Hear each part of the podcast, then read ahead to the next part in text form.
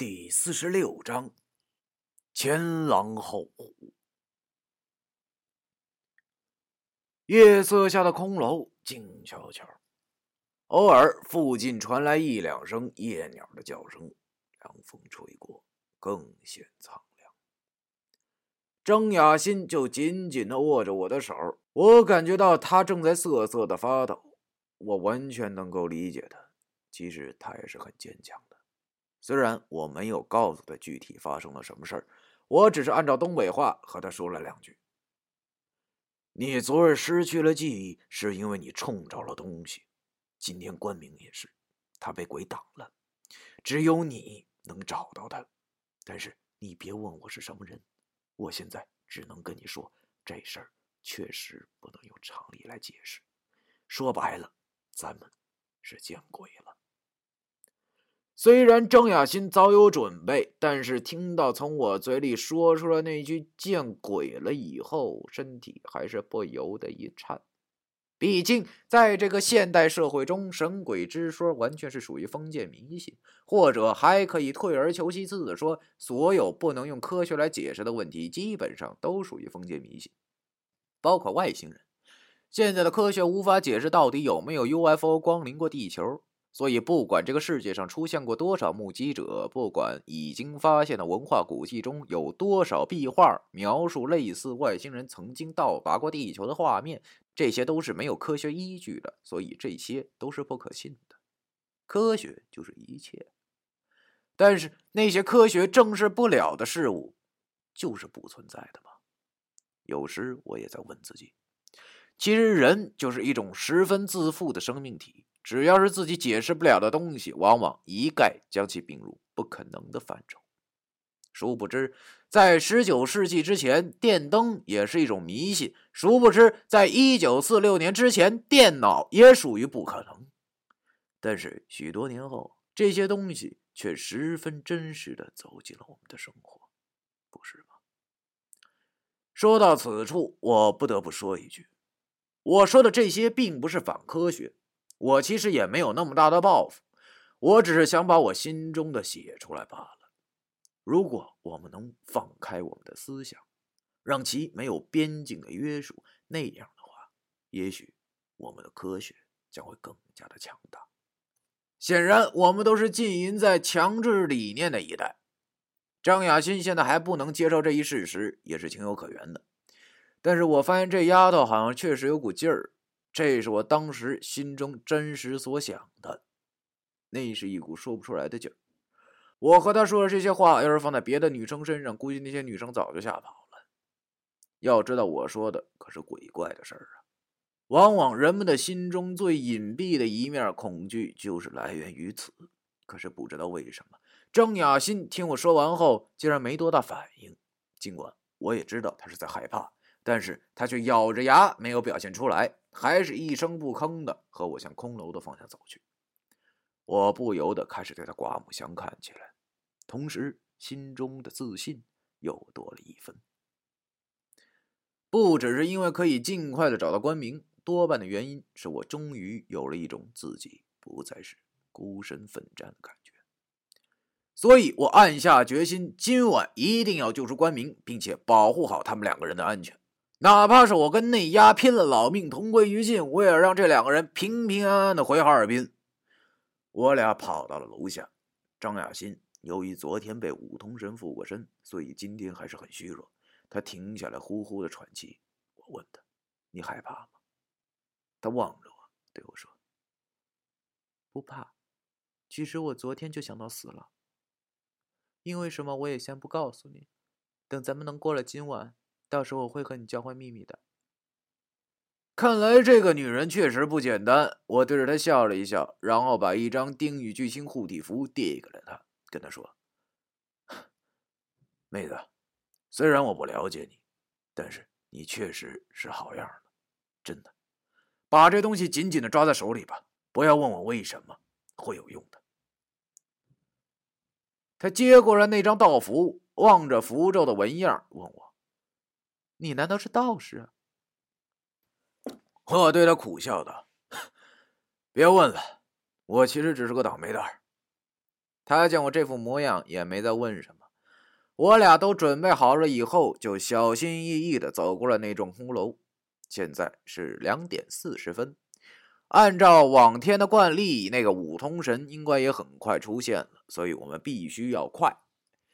我边往楼上跑，边忍痛用小指甲往自己的额头上横着一划，顿时我的额头上便划出了一道口子，鲜血顺着伤口流了出来。这完全是按照九叔所说，我现在所做的事情就是以自己的鲜血来盖住额头的那盏灯，从而起到降低自身火气的作用。弄好后，我又顺手把左手食指划了一个小口子。我现在也管不上灵不灵了，只能照葫芦画瓢的在自己的右手手臂上画了一道简化的家务玉清破煞符，同时心中连道：“祖师爷千万要显灵啊！今晚是死是活，可就看这招了。”画好手背符后，我和张雅欣也来到了三楼，关明就是在这儿失踪的，只能从这儿一点一点的找了。我对张雅欣说：“妹子，咱俩就从这儿开始，慢慢的走吧。如果你身体感觉到任何的不舒服，就马上告诉我，明白吗？”手机的光亮照映下，她那张煞白的小脸看上去真的挺让人心疼的。这个坚强的小女生点了点头，和我慢慢的走在这个空旷的楼层之中。黑夜里，空旷的楼层里也同样的静得吓人。我俩此刻只能清晰的听到自己的脚步声，鞋子摩擦地面发出的声音，啪嗒啪嗒。张雅欣不知何时又紧握着我的手，我感觉到了她很紧张。她开口对我说：“你能回答我两个问题吗？就两个。”我对她说：“你问吧。”他望着前方，喃喃地说：“昨天我在旅馆走廊里看到的黑影，是不是你？”我点了点头，对他说：“嗯，是我。”我俩的脚步一直没有停，他又开口接着说道：“那，你是不是在我打电话之前就就在那里了？你都听见了？”我不知道该怎么回答他，只能又点了点头，对他说：“嗯，我都听见了。”他又问我：“那你怎么会在那里？还有就是，你刚才到底在和谁说话？” 我苦笑的对他讲：“妹子，这已经是第三个问题了。相信我，如果我有时间的话，我一定会告诉你一切的。当然是在你可以完全保密的情况下。”他对我说：“那好吧，我们可说定了，你可不能反啊！”他忽然蹲下了身体，双手捧着脑袋，然后不停的颤抖着。我马上紧张了起来，问他：“怎么了？是不是感觉到了什么？”张雅欣吃力的举起右手，手指指向了右前方的一个屋子，跟我说：“我忽然感觉好冷，头好疼。”那份寒意好像就是从那个门口发出的，我心中暗道一声：“找着了。”于是我不再犹豫，马上掏出了一张家务玉清破煞符，然后右手结了个剑指后，大叫一声“急急如律令”后，就把那张符往那个空屋子门口扔去。只感觉到一股阴气豁然的从我身边穿过，然后我的眼前又出现了一个黑影。我左手拿着手机一照，顿时大喜。果然是关明，太好了，终于找着他了。此时的关明紧闭着双眼，脸色又恢复到了两天前那样的惨白，好像已经晕过去了。显然是阴气吸多了，现在身体已经渐渐的受不了了。但是我知道这些都是小事儿，顶多会大病一场，也就没什么大碍了。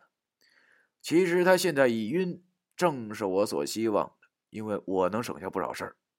于是我连忙把他背起，然后转身叫张雅欣，叫他和我现在赶快趁武通神还没有来的时候回到旅馆里。